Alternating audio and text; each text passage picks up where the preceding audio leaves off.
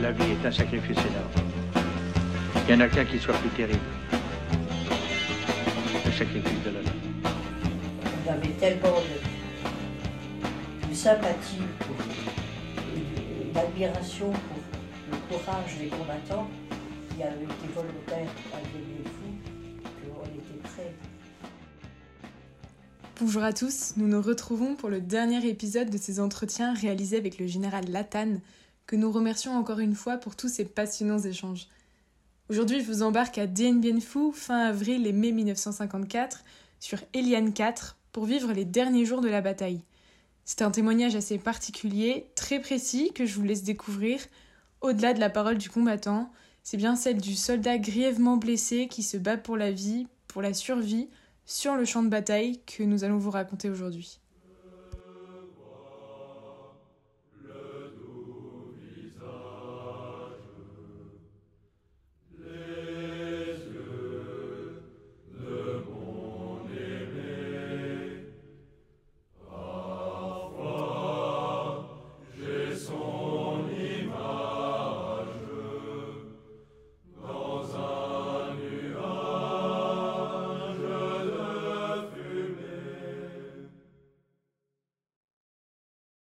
Et c'est là, on a trois jours de repos.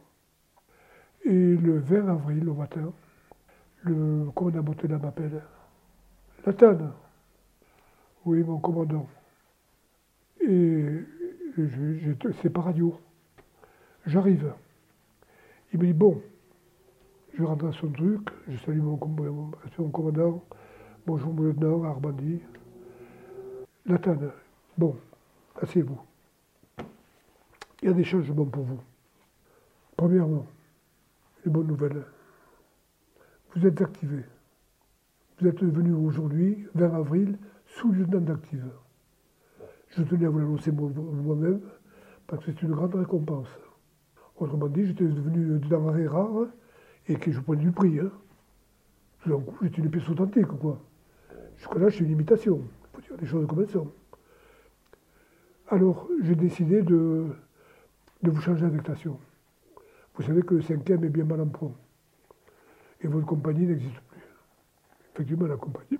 On était rentré à 15 ou 20, je crois, sur 60. Et en plus, il y avait des blessés. Alors, il me dit, je vais vous confier le commandement. Ce sera peut-être moins pénible. alors, le cinquième a été réparti avec le huitième, avec le je ne sais pas combien. On s'est tous perdus de vue, quoi. Alors, je vous avais commandé une section de mortier au sommet des Lianes 4. Je connaissais le sommet des Lianes 4, ce n'était pas un cadeau. C'était le point d'appui le plus exposé à, l'est, qui prenait le plus de pélo. Parce que les Viettes savaient qu'il y avait des. Ils voyaient partir les flammes, vous savez, il y avait des mortiers là. Et c'est là qu'ils envoyaient la sauce. Alors donc le 20 avril, fait commandant de la, des mortiers, en haut. C'était pas une sinécure. je me suis aperçu très vite. Qu'est-ce qu'on prenait comme but Et puis pour dormir, on avait, fait des trous en forme de bouteille de Perrier. Vous savez? L'orifice du trou était petite. Elle laissait passer le, canon qui tirait. Et puis un cordon, parce qu'il fallait mettre les obus dans le, dans le trou. Un, ou deux cordons, et puis le truc, c'est-à-dire c'était un trou qui était à peu près un trou comme ça. Mais après ce trou, c'était évasé très grand, très grand, très grand, puisque on avait fait des niches pour dormir. Des niches de terrain. Où on s'allongeait dans les, ces trucs horizontaux, quoi. Et ça, ça a duré jusqu'au 7 mai. Du 20 avril au 7 mai. Et donc vous avez été blessé le 7 mai? Le 7 mai, le dernier jour de la bataille. J'étais un bon soldat. Je n'ai pas attendu, pas attendu le premier jour, je ne voulais pas le premier jour pour ne pas profiter de la bataille. J'ai attendu le dernier jour. C'est bien ça. Et presque à la dernière heure, puisque j'étais blessé à 5 h du matin et que le bataillon s'est rendu à 9 h. À 9 h, tout le monde est sorti voir en l'air. Et le jour où j'étais blessé, ça tiraillait de partout, ça bombardait de tout, les obus, les leurs. C'était l'enfer. J'étais blessé, quand je me suis senti blessé, j'étais un peu dérouté, j'étais les, jambes pleines de sang, euh, la jambe qui pendait comme ça, euh, l'autre qui me faisait mal aussi, vous savez.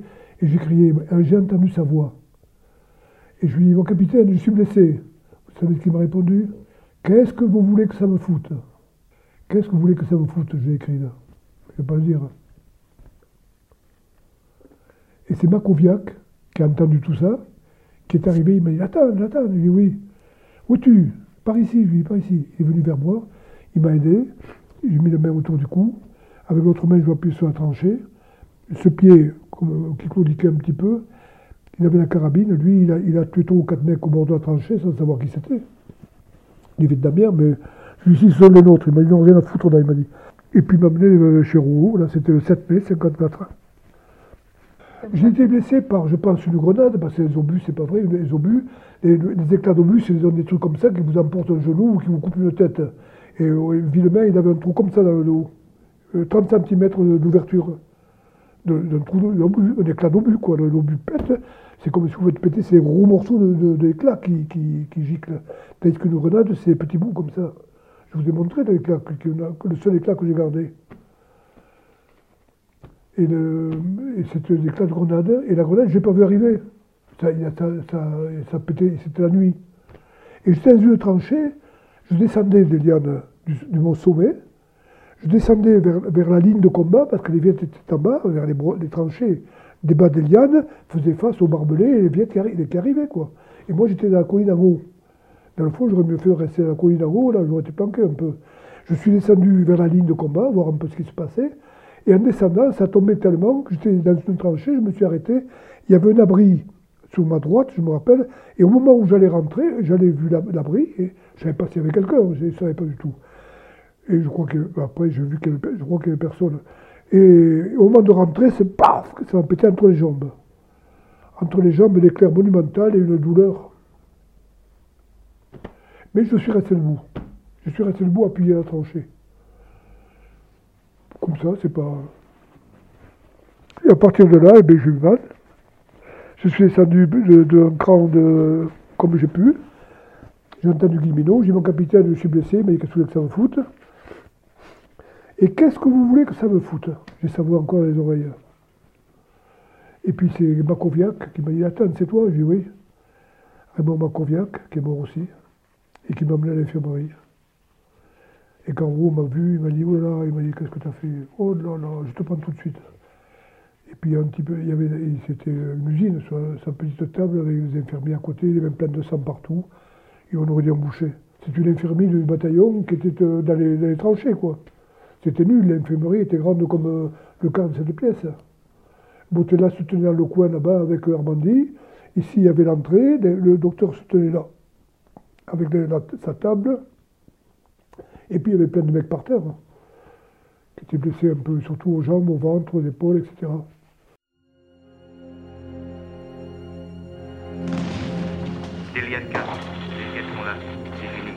Je détruis mon poste. Pour les barras, pour la Légion, et, et, et. Delian 3, ils sont dans la tranchée. Je les vois. Ils viennent sur moi.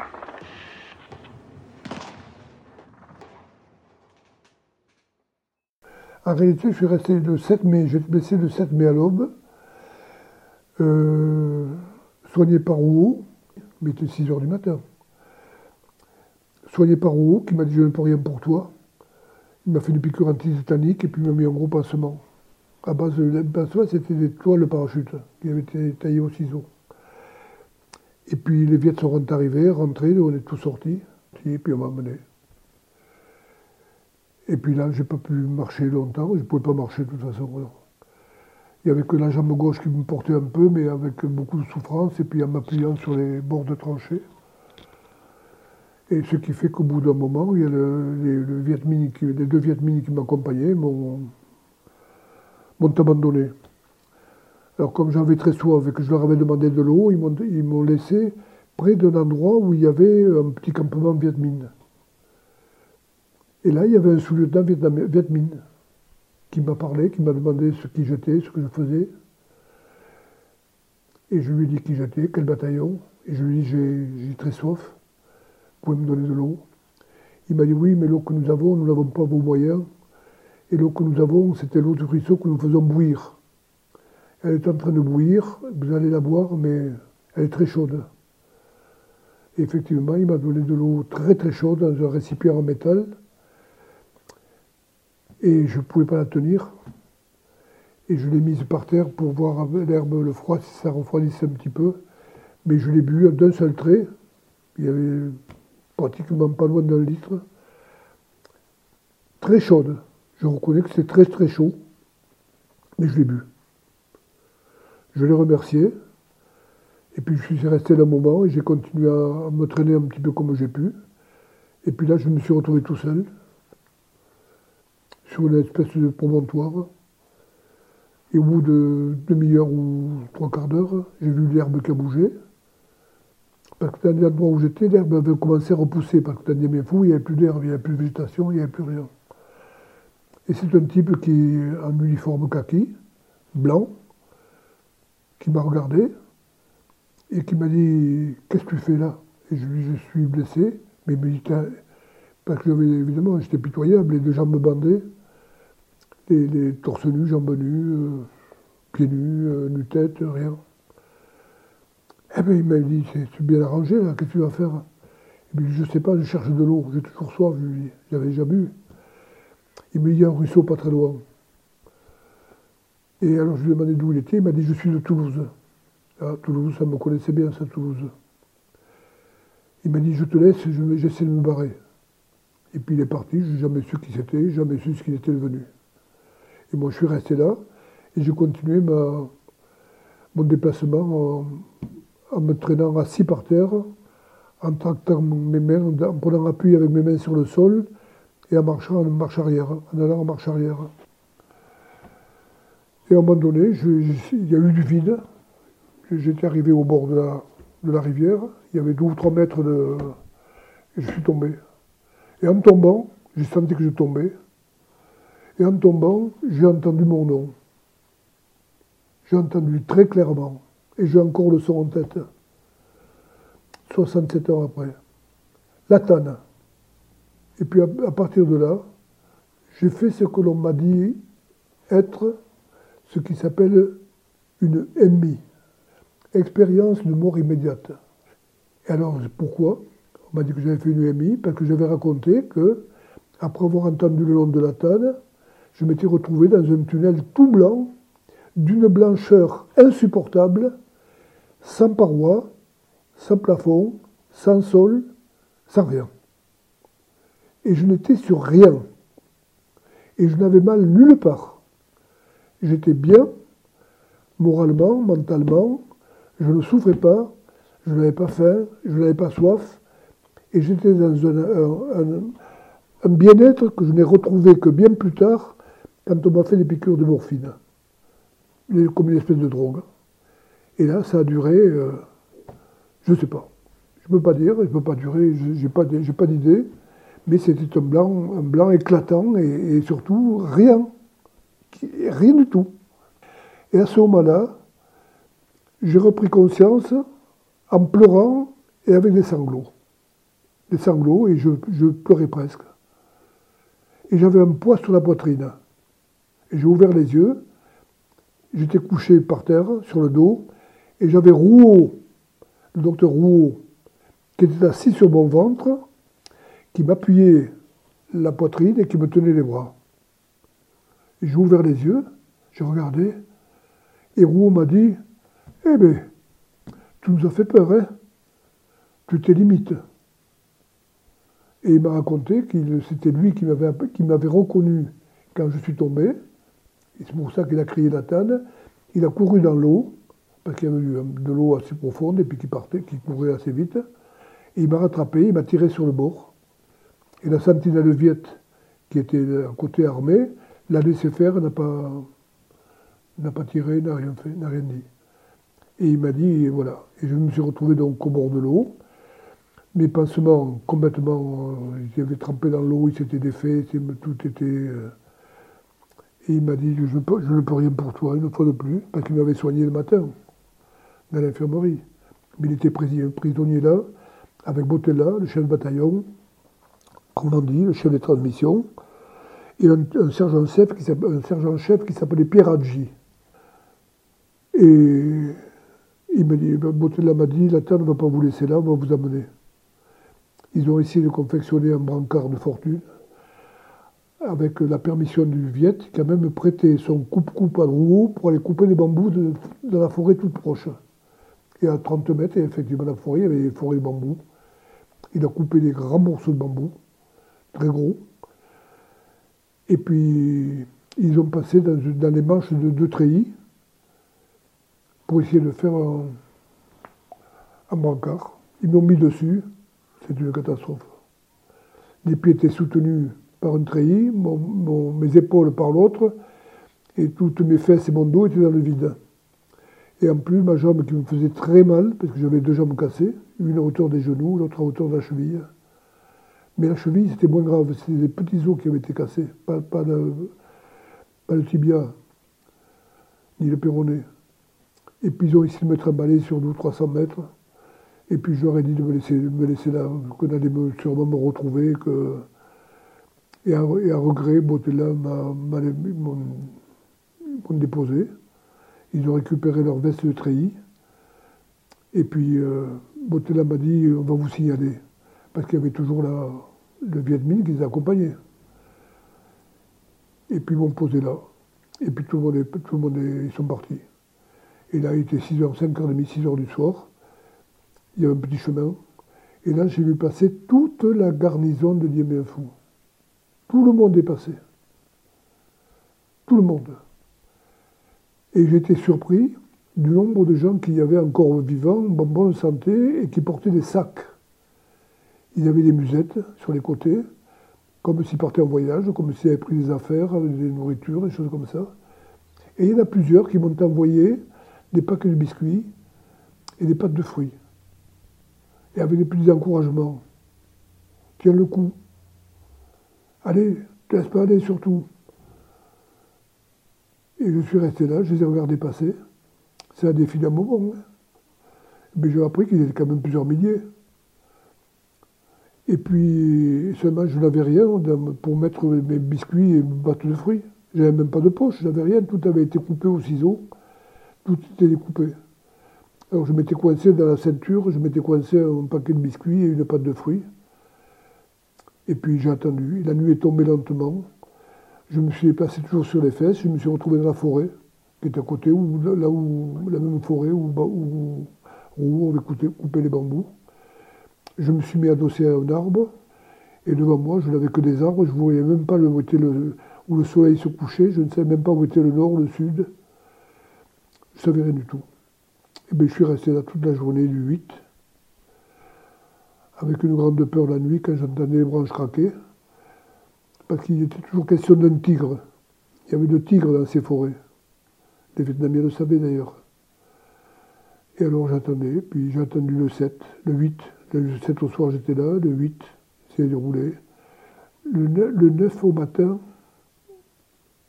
j'ai entendu des, des j'ai vu des torches été réveillé par des jeux de somnolés, des lumières très loin, des lumières. J'ai crié tant que j'ai pu.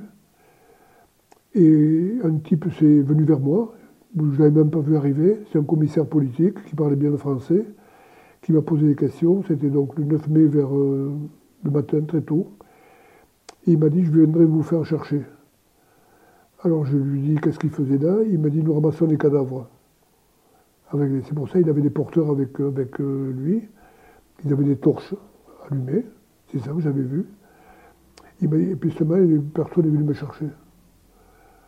Et je suis resté l'après-midi là. Et en fin d'après-midi,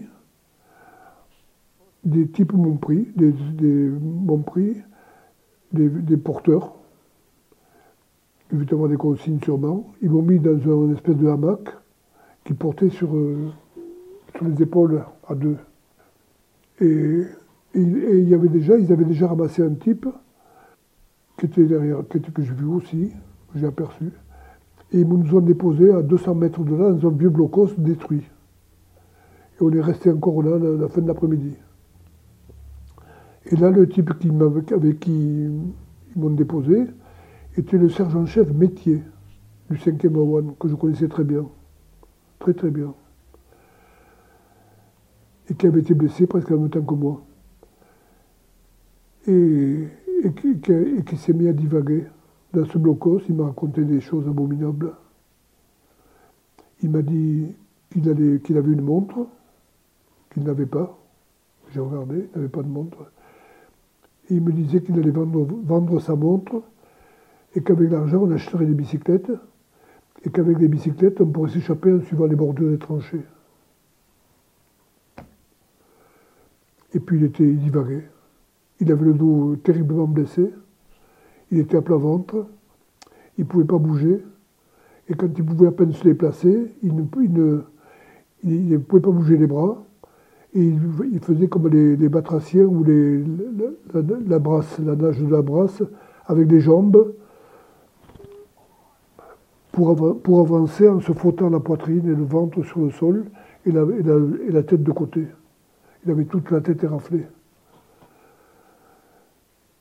Et le lendemain matin, le 10 mai, on est venu nous chercher. On nous a ramenés à Dien-Bien-Fou, là où il y avait tout le BC avait été regroupé. On nous a déposés par terre. Et il y a un lieutenant que je connaissais de vue, qui s'appelait Bonnel, qui est mort maintenant. Et ce Bonnel s'est penché vers moi. Il m'a dit tu, es qui? Je lui ai dit qui j'étais. Il m'a dit Le type qu'on a ramené avec toi, tu le connais Je lui dit Oui. C'est le sergent-chef métier du 5e Bawan. Et il m'a dit Il est mort. Et bien, le métier était mort. Et il avait tout le temps de me dire, parce que je l'avais quitté le matin à l'infirmerie où on était tous les deux, qu'il avait été content parce qu'il avait, il avait appris la naissance des jumeaux. Il était, il était ce qu'on appelle un congaillé. Il s'était mis en ménage avec une femme vietnamienne, mais un ménage sérieux, parce qu'il voulait se marier. Et il avait eu des jumeaux, qui sont nés vers le 5 ou le 6 mai 1954. Et sans les connaître, je pense parfois à ces jumeaux. C'est un métier.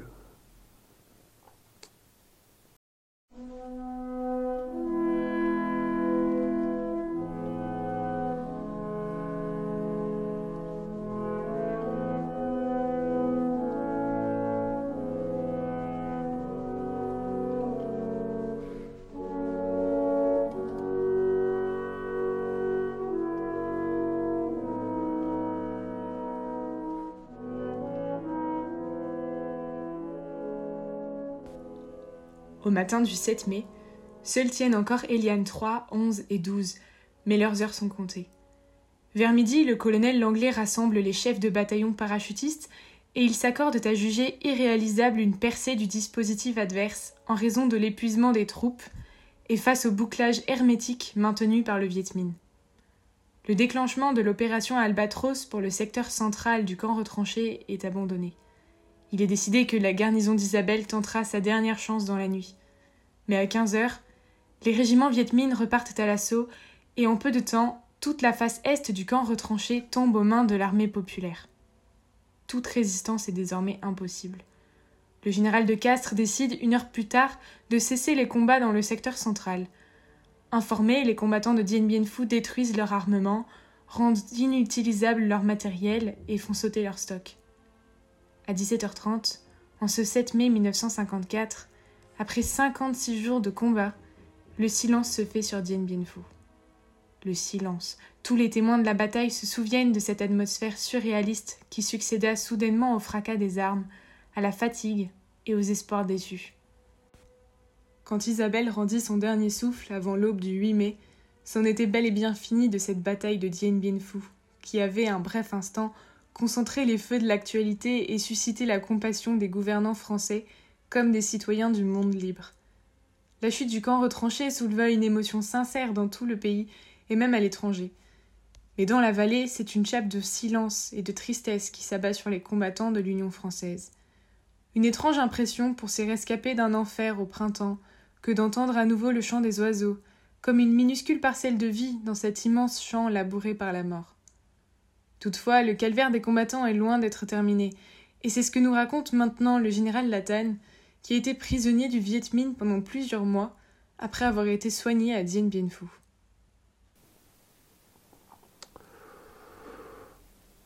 Et puis là, à Dieu bien fou, c'était plus. C'était pas trop mal. Enfin, on nous a mis sur les brancards, à même le sol, mais enfin, dans des bonnes conditions.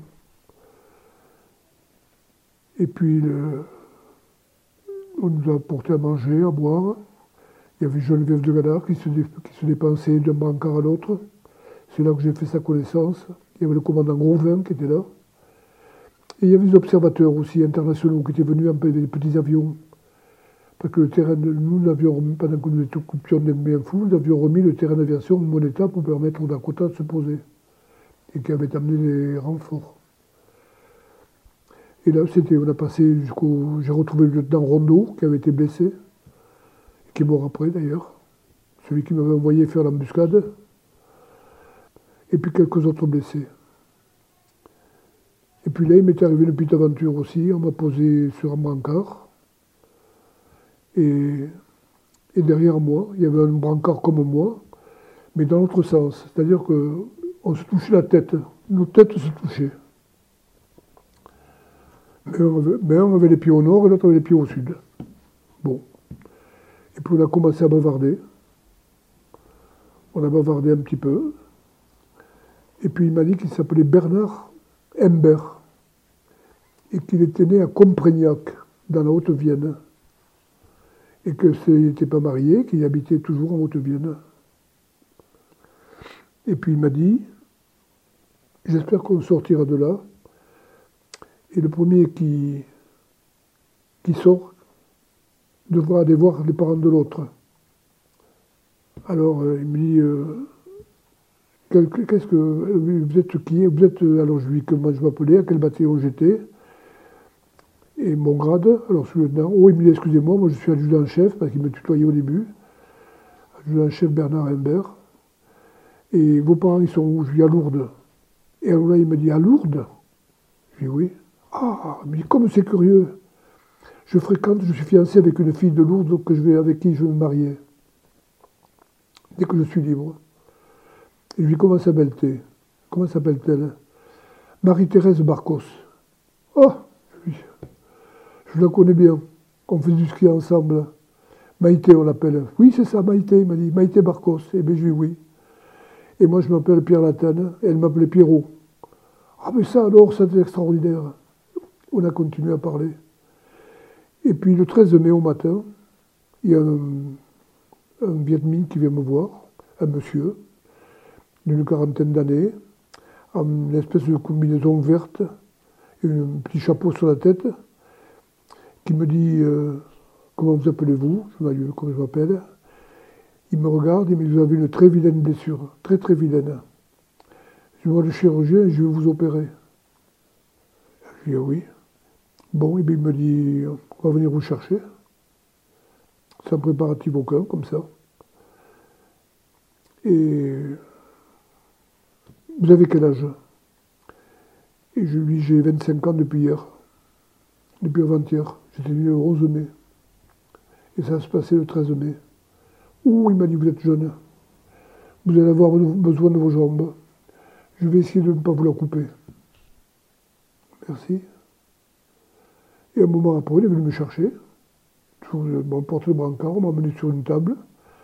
Et là, on m'a opéré avec de l'éther. L'horreur.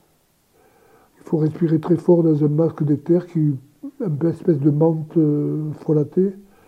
Et là, on perd connaissance petit à petit avec des cauchemars d'un tunnel où on entend des voix et des hurlements et des cris et des, des sons, des cloches, des bruits, et puis plus rien. Et je me suis retrouvé à ma place, avec la tête appuyée sur la tête du copain, avec qui j'avais longuement parlé. Et vous n'imaginez pas, tout ce que, dans ces conditions-là, tout ce qu'on peut se raconter en quatre jours, beaucoup plus que dans une vie. Et, le, et ce copain qui était derrière moi prenait bien soin de moi. Il me dit Alors ça va? Je lui dis Oui, ça va. Mais vous ne souffrez pas trop? Je lui dis Non.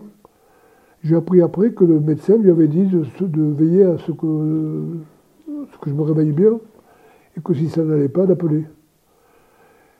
Et puis mon premier souci, quand j'ai ouvert les yeux, j'ai senti que j'étais recouvert d'une petite couverture. Une petite ouverture marron nas, marron, marron kaki sale, mais en fait une petite ouverture. Et comme je ne pouvais pas m'asseoir, j'avais quelque chose qui me faisait mal au ventre.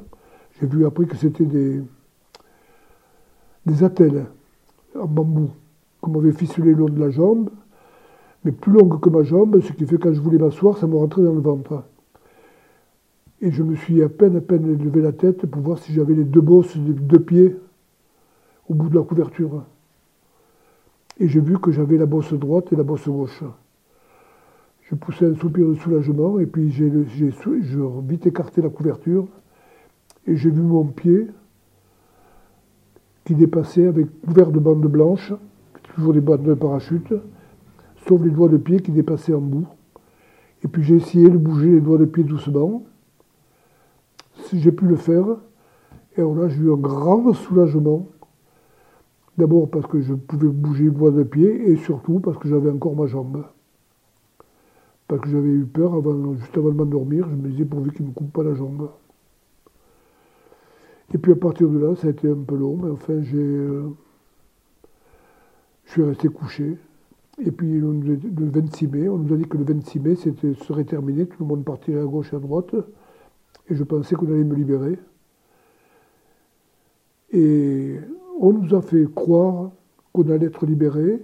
On nous a mis dans un camion, Molotova, et on pensait qu'il nous amenait vers le, vers le terrain pour prendre l'avion parce que les Viettes avaient remis en état la, piste qui avait été bombardée, le 28 mars exactement, puisqu'elle avait amené le dernier avion, le dernier avion avait amené Geneviève de Galard, elle n'avait pas pu repartir.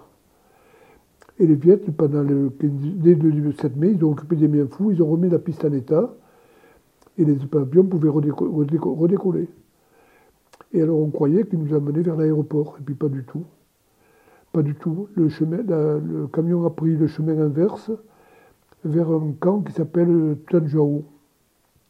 Et avant ce camp Tuanjao, il y a une autre petite ville qui s'appelle, un petit village qui s'appelle Myonfan. Ce Myonfan n'est à ne pas confondre avec l'autre Myonfan qui était à la plaine des Jarres, où mon, ami, mon jeune ami Marc Hérodo avait été tué. Et il y avait un autre patelin qui s'appelait Myonfan. Et j'ai appris par la suite que c'est là que le général Giap avait installé son PC. C'était à peu près à 15 km ou 20 km de, de. Et bien le camion nous a amenés à Mionfant, comme prisonniers, alors qu'on croyait qu'on allait tous être libérés, puisque tous les gens qui étaient dans ce camion étaient tous blessés. Et pour faire ces pauvres 15, km, avec des chaos et des routes défoncées, il y a même eu des, cris, des hurlements, des souffrances, il y avait des gens, qui étaient, des gens qui étaient blessés au ventre, à la poitrine, aux bras, aux jambes, etc. Et à chaque chaos, tout le monde hurlait. Il y en a même qui avaient la dysenterie, je me rappelle, c'était une infection. on nous a débarqué à Mionfant. Là, ça a été l'horreur pendant huit jours à peu près, huit-dix jours. L'horreur de souffrance, de privation, de, malaise, de rien. Et au bout de dix jours, on nous a dit, au bout de huit ou dix jours, on nous a dit, on vous amener dans un camp hôpital. Alors là, on imaginait un camp, nous, comme l'hôpital d'Anne-Saint avec des draps blancs et des lits et, des... et un grand toit. Et eh bien, le, camp hôpital, c'était à Tuanjao. C'était des, des lattes de bambou avec un abri couvert avec des, fait avec des, feuilles de bananier. Et on nous a entassés là, les uns à côté des autres, sur une trentaine à peu près.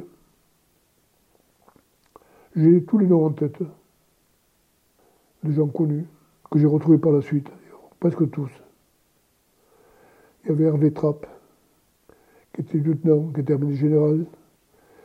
Il y avait De Jean De Biré, qui était terminé général et président de l'Association nationale des anciens combattants des Bienfous, qui est mort maintenant. Trapp aussi est mort. Il y avait Singlan, Jean Singlan, que j'ai retrouvé par la suite à la DGSE, qui était avant, qui s'appelait le SDEC. Il y avait Léon qui est toujours vivant. Il habite à Saint-Mexan-l'École. Il y avait Désiré, il y avait Ruiter, il y avait Plané, un ancien copain de bien fou. Il y avait Bailly, Gabriel Bailly, un ancien d'Angleterre. Il y avait le capitaine Rollet. Il y avait Jean de la Haye de Saint-Hilaire. Un, un joli nom, un grand nom, très urbain, petite moustache, qui se peignait toujours en disant Ces messieurs ne nous facilitent pas la tâche. Il nous faisait rire. Il nous racontait, il nous a raconté dix fois le mariage de sa sœur, mais on lui disait surtout le menu, hein. le reste on s'en fout. Alors il nous racontait le, le menu du mariage de sa sœur. Et l'après-midi, quand on était tous en train de somnoler avec le ronronnement des mouches, parce qu'on était couverts de mouches, on lui disait de la haie. Quelqu'un criait de raconte-nous le mariage. Mais le menu, le menu, le menu, hein, pas le mariage, hein, le menu. Parce que le menu était pantagruélique, on ne pensait qu'à ça. Et puis le temps a passé. Et puis on nous a emmenés après à, à Thuyancourt. Alors à Thuyancourt, j'ai eu droit au lavage de cerveau, parce que jusque-là, j'avais échappé, étant donné que le lavage de cerveau, ça se faisait, les gens y allaient, ils se déplaçaient pour y aller à un endroit bien précis. Et moi, je ne pouvais pas marcher, alors j'avais, échappé à tout ça. Où il y a eu des bons mots, paraît-il. Et puis, enfin, bref. Et puis à Thuyancourt, il y a un monsieur, un jeune euh, commissaire politique, très sympathique, gentil, aimable et tout, plein d'attention pour moi, qui m'avait appris que j'étais un criminel de guerre, et qu'il fallait que je répète toute la journée. Il me prenait boule pur point. Qu'est-ce que vous êtes, un criminel de guerre? Au début, je ne savais pas trop ce que j'étais, mais enfin, j'ai appris vite. Et vous êtes qui? Alors il arrivait le matin, il me disait, alors vous êtes qui, un criminel de guerre? Ah Et il fallait que j'apprenne aussi ce que j'allais devenir. Je ne savais pas ce que j'allais devenir. Mais il m'a appris, il m'a appris que j'allais devenir un combattant de la paix. Ah bon. Alors après, c'était la totale. Vous êtes qui Un criminel de guerre? Qu'est-ce que vous allez devenir Un combattant de la paix? Et puis ça, ça a été répété, répété, répété. Et je l'ai même raconté à mon intervieweuse. Parce que récemment, on m'a demandé dans une banque, on m'a dit Vous êtes qui? J'ai failli répondre un criminel de guerre 67 ans après. Pour vous dire que l'action psychologique, ça marche. Et enfin, puis à tuer en quoi Eh bien, ma foi, eh bien, là, on retrouvait des grands noms, là. Il y avait tout le monde. Les généraux, les, les, les bijards, les, tous. J'ai même retrouvé mes deux camarades de, cabine du voyage Jamaïque en décembre 53. Il y avait le lieutenant Descaves et le sous-lieutenant Berteina. On était tous les trois dans une cabine, de la Jamaïque. On a passé un mois, on s'entendait très bien.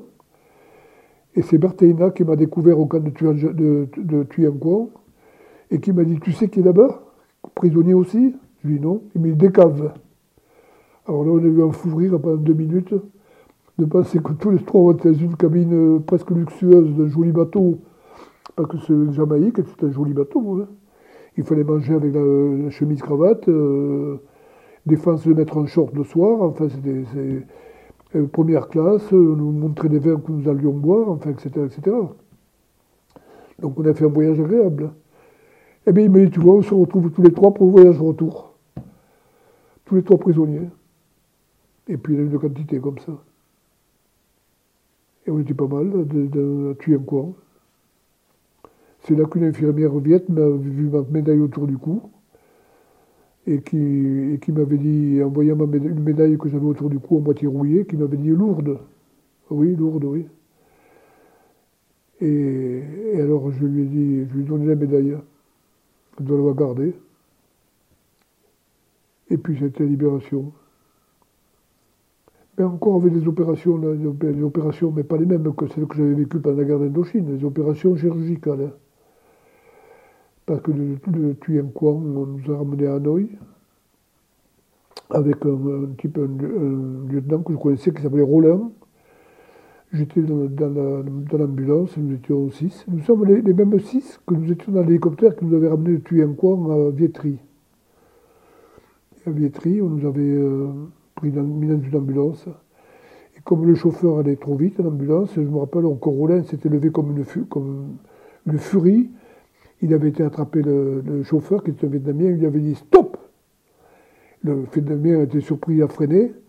Il l'avait attrapé par la cravate, par le col. Il lui avait dit si tu dépasses le 30 à l'heure, je t'enfonce le crâne. Biette, biette, ça veut dire compris. Et le Vietnamien avait dit oui. Biette, biette. Et on avait roulé à 30 à l'heure jusqu'à l'hôpital. Parce qu'il faut dire qu'effectivement, il avait mis la une sirène, et puis il fonçait à 130 quoi, dans les rues. Mais euh, comme il y avait quand même quelques voitures qui circulaient, on pouvait avoir un pépin. Alors euh, Rollin lui avait crié On n'est pas passé par où on est passé pour venir crever dans une ambulance. Hein. alors tu vas 30 à l'heure. Et il a tenu 30 à l'heure jusqu'à l'hôpital d'Ansan. Et à l'hôpital d'Ansan, c'était assez bien, c'était bien. On a passé trois jours, trois ou quatre jours, et on se voyait grossir à vue d'œil presque. Parce que mon premier repas, je me rappelle, le soir, j'étais dans une chambre où on était six. Et bien justement, il y avait Trapp, il y avait Rollin, il y avait De Biré, mais ils pouvaient, ils pouvaient marcher tous. Il n'y avait que moi qui ne pouvais pas marcher. Et les copains sont venus les chercher le soir pour sortir. Ils ont eu la permission du docteur, mais le docteur leur a fait les recommandations d'usage en disant attention à la nourriture, rien d'épicé, parce qu'ils tous avaient des estomacs un peu après 4 mois, après 6 mois, après, disaient mais faut manger rien non plus. L'estomac n'était plus habitué à recevoir toutes ces nourritures riches. Et le docteur avait donné les recommandations d'usage. Manger des choses saines, des grillades, des purées, du riz, des, euh, n'allez pas manger des sauces piquantes, des choses comme ça. Et ils sont partis. Et les infirmières sont venues le soir, j'étais tout seul dans la chambre, et elle a porté six plateaux, dans une, petite charrette roulante. Il y avait six plateaux, et vos copains, ils sont où? Ils sont sortis. Et vous, ne sortez pas, non, je ne peux pas bouger, j'ai les jambes, cassées. Bon, ben écoutez, je vous, vous laisse les six plateaux, vous mangerez ce que vous voulez. Hein. De toute façon, ça ne vous fera pas de mal, parce que les six plateaux, c'était une purée à l'eau du jambon blanc. Et puis, plus qu'il y avait comme quelque chose. C'était vraiment là. Eh bien, j'ai mangé les six plateaux. C'était pas très copieux, c'était léger, et puis euh, c'est bien passé. Et puis il y avait un dessert, je pense que c'était une crème ou un truc comme ça, et c'est crème aussi. Il n'y avait rien qui faisait mal, quoi. Puis on nous a mis dans un avion, on nous a amenés à Saigon. À Hanoï, c'était l'hôpital Lansan, et à Saigon, c'était l'hôpital 415. Il était à Cholon, qui est un grand faubourg de Saigon. Cholon, c'est toute l'histoire, ça. Parce que quand on avait débarqué du Jamaïque en janvier 1953, on avait été visiter le parc, le parc aux buffles. C'était quelque chose. Un marché couvert, mais au des légumes, il n'y avait que des filles. Comme un marché de Provence, comme chantait euh, Gilbert Bécaud. Et oui, mais c'était comme une espèce de grand marché circulaire, et il y avait que des femmes. Il n'y avait pas de. C'était amusant, quoi. Et puis je me rappelle que les soldats, les officiers n'y touchaient pas. Mais les soldats, avant de rentrer, on leur passait le sexe au bleu de méthylène. Un coup de pinceau. Ils se présentaient le sexe à la main, et puis il y avait un infirmier qui leur foutait un coup de pinceau. Pour. je sais pas, moi j'étais complètement ahuri. Avec les copains, on devait faire paysan, là, parce qu'on n'était pas habitué à ce genre de truc. Mais nous, on était rentrés comme des curieux parce qu'on n'a pas consommé du tout. Hein. Il aurait fallu nous payer. Mais c'est sympa, quoi, parce qu'il y avait de la musique. Alors on s'est retrouvés donc à la Libération, exactement le 10, septembre 1954, au l'hôpital 415 à Cholon. Entre nous, quelques-uns, on avait évoqué Cholon. Tu te rappelles Cholon, le parc au buffle On disait oui, j'aimerais revoir où c'était, etc. Et là, Chelon, eh deux jours après, eh on m'a opéré à nouveau. On m'a réopéré, mais en bonne condition. Et puis des copains sont venus me voir. J'étais gâté parce qu'ils me portaient des, croissants le matin. Euh, c'était bien, quoi. Et puis la fin de la guerre était survenue avec l'histoire des bien fou. La, la, toute la fin de la guerre avait été signée en août, en août 54. Euh, et puis là, on m'a gardé jusqu'au 8 octobre. Je me souviens le dimanche, je vous invitais à aller à la messe parce qu'il y avait une chapelle à l'hôpital 415. Et j'allais avec mes béquilles, parce que je commençais un peu à marcher après. J'allais à la messe. Ça me rappelle ma jeunesse, le collège, où j'allais des fois à la messe trois fois par jour, surtout le dimanche, parce que je servais une, une, messe le matin très tôt à 6 heures. J'avais la messe quotidienne à 8 heures, et on avait la grande messe à 10 heures au collège de Bétarame. Et puis là, je suis resté jusqu'au 8 octobre, et le dimanche, j'allais donc à la messe pour remercier un peu le ciel de, que, ce soit pas trop trop mal passé pour moi. Mais il faut que je vous dise une chose aussi, c'est que sur la fin de Des Fou, c'est-à-dire les, les premiers jours de mai, on pensait tous à une catastrophe, euh, une catastrophe quoi. On pensait tous qu'on serait tous blessés tous. Parce que le 3 mai exactement, je crois que c'est ce jour-là, nous avons reçu une avalanche de, sur des fous de d'orgues de Staline. Ce sont des espèces de fusées qui arrivent par six.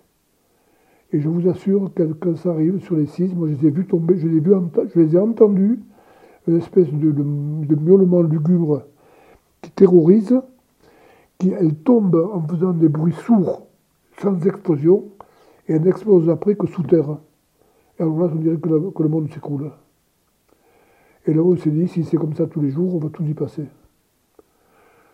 Et finalement, j'ose à peine le dire, mais comme j'étais persuadé que j'allais être tué ou blessé, le 7 mai à l'aube, quand j'étais blessé, j'ai j'ai pensé à moi-même, j'ai dit, mais c'est fait.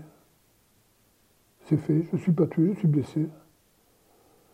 Je ne voyais pas d'autre issue. J'ai pensé que ce n'était pas possible. Pourtant, il y en a quand même qui s'en sont bien sortis.